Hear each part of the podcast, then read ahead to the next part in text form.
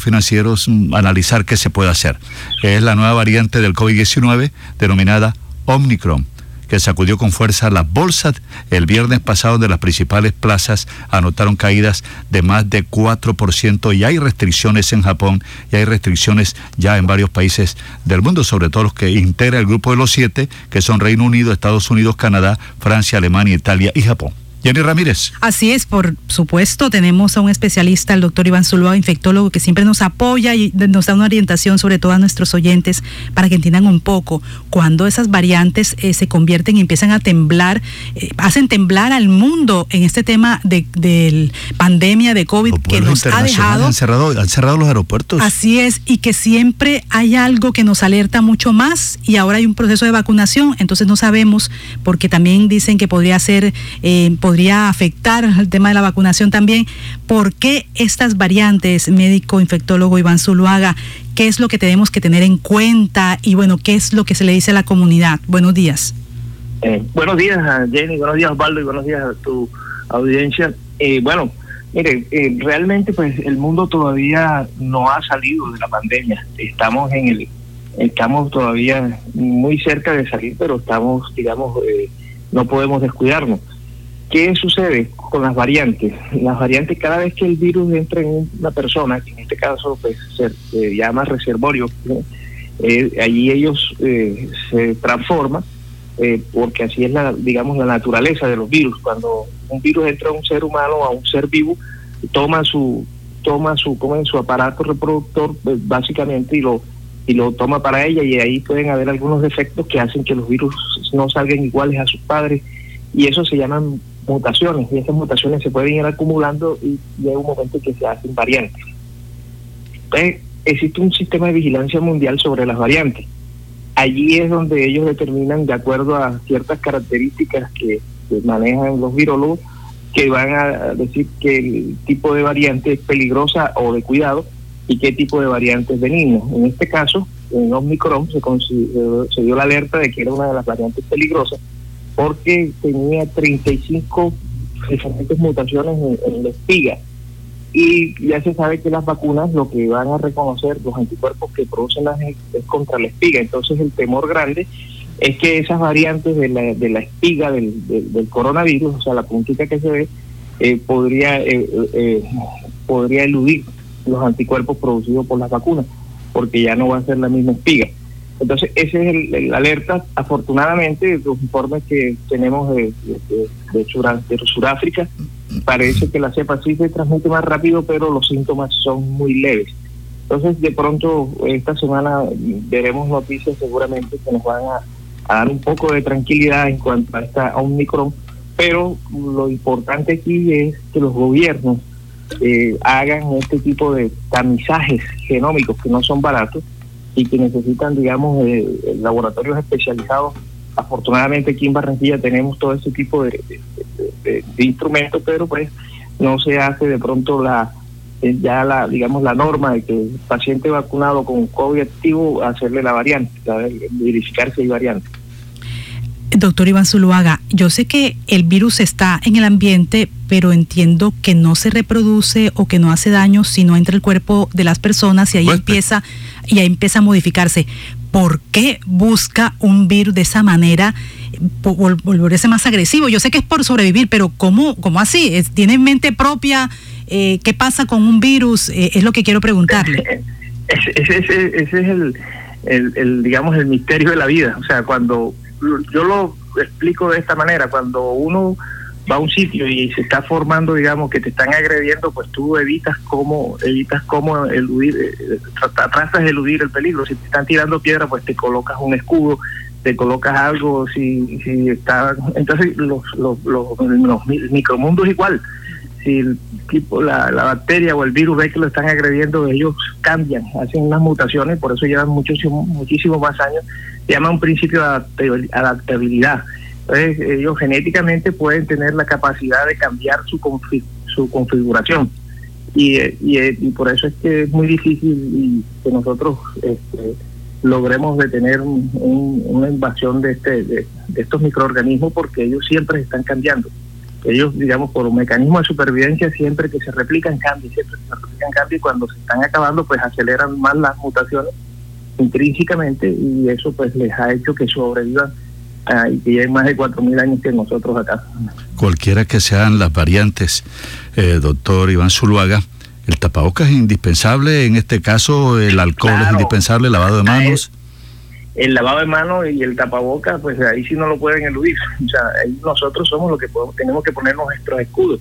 Así como ellos cambian su configuración, nosotros tenemos herramientas que nos han ayudado y que, la, y que está ya totalmente comprobado que no hay duda de que el tapaboca pues este, funciona y que los, y, el lavado de manos también es fundamental. ¿Un virus de eso se puede pegar en el tapaboca, o sea, la parte externa del tapaboca? Sí, Claro, ese es el peligro, por eso hay que colocarse bien el tapabocas, por eso tiene los cauchitos para uno colocarlo y ya después que lo utilice cierto cierto momento, eh, digamos, pues, aquellos que son de tela, que, están aprobados, pues se pueden lavar y, y siempre tener cuidado de no tocarle, no tocarle con las manos. Y para eso es lavado de manos, porque accidentalmente uno se toca la, cara muchísimas veces en el día. Con el tapaboca, tapaboca pues lo hace menos, pero sí siempre se, al rato uno se descuida y toca el, toca el tapaboca y ahí puede, si no se lava las manos, puede estar transmitiendo el virus a, superficies inertes, como teléfonos, como eh, computadores, como lapiceros, en el saludo lo transmite a otra persona, y si esa persona no usa tapaboca, pues ahí va la, ahí va, va creciendo la cadena de contagio.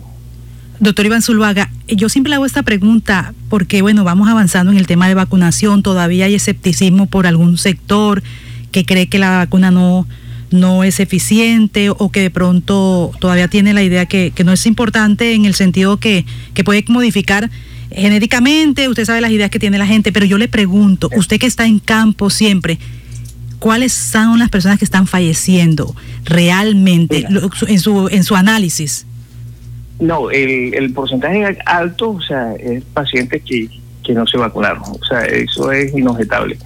Y las estadísticas también son inobjetables. Digamos, tenemos, estamos llegando a los 6 millones de infectados y se han fallecido casi 150 mil.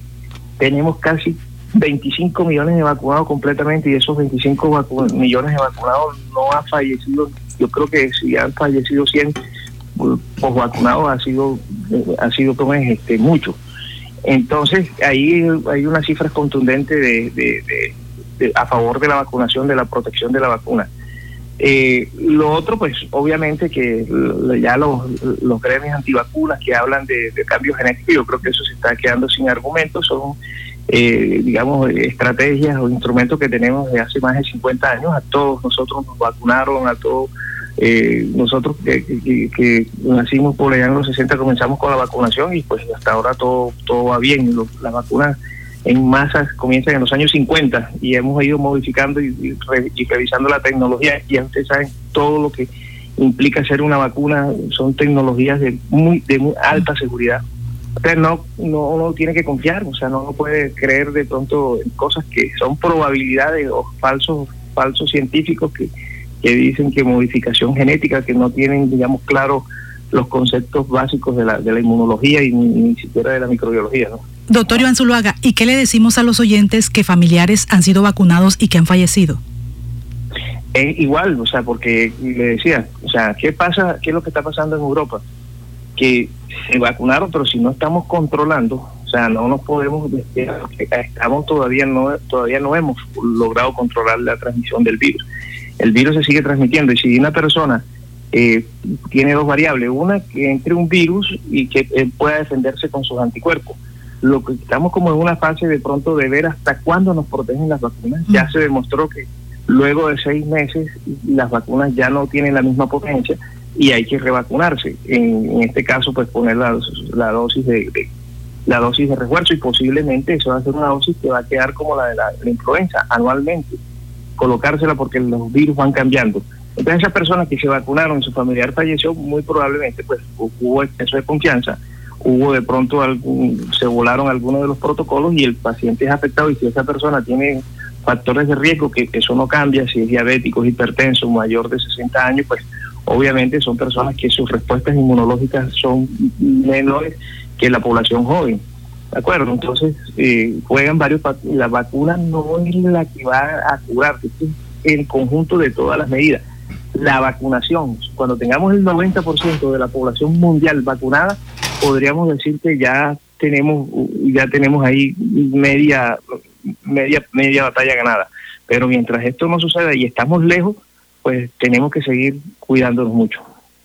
Eh, le preguntan los oyentes, doctor Iván Zulaga. Una pregunta es, eh, bueno, los que no se quieren vacunar ahora se vacunaron seguramente con la viruela, contra polio, la triple viral, eh, tantas vacunas, ¿verdad? Y, se la aplicaron. Con todo. Exacto. Sí, claro. Pero, pero la pregunta que se hace la gente es, ¿por qué no hubo esos cambios, esas variantes en la aplicación de, vacunas como la, la, la, de la viruela, polio, triple, o también mutaron?